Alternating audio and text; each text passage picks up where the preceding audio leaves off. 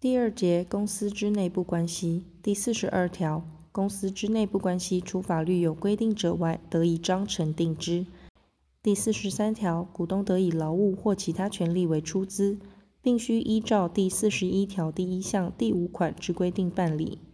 第四十四条，股东以债权抵作股本，而其债权到期不得受清偿者，应由该股东补缴。如公司因之受有损害，并应负赔偿之责。第四十五条，各股东均有执行业务之权利，而负其义务。但章程中订定由股东中之一人或数人执行业务者，从其订定。前项执行业务之股东，需半数以上在国内有住所。第四十六条，股东之数人或全体执行业务时，关于业务之执行，取决于过半数之同意。执行业务之股东，关于通常事务，各得单独执行；但其余执行业务之股东，有一人提出异议时，应即停止执行。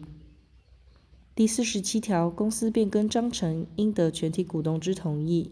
第四十八条，不执行业务之股东，得随时向执行业务之股东质询公司营业情形，查阅财产文件、账簿表册。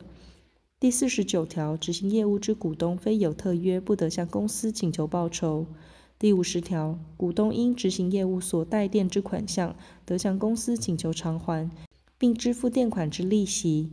如系负担债务，而其债务尚未到期者，得请求提供相当之担保。股东因执行业务受有损害，而自己无过失者，得向公司请求赔偿。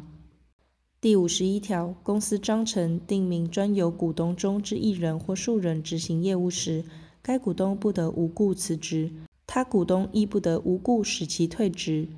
第五十二条，股东执行业务应依照法令、章程及股东之决定，违反前项规定，致公司受有损害者，对于公司应负赔偿之责。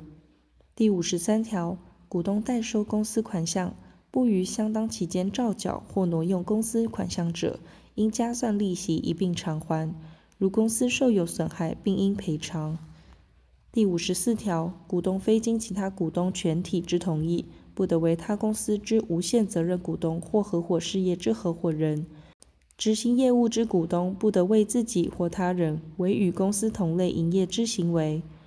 执行业务之股东违反前项规定时，其他股东得以过半数之决议，将其为自己或他人所为行为之所得，作为公司之所得，但自所得产生后逾一年者，不在此限。第五十五条，股东非经其他股东全体之同意，不得以自己出资之全部或一部转让于他人。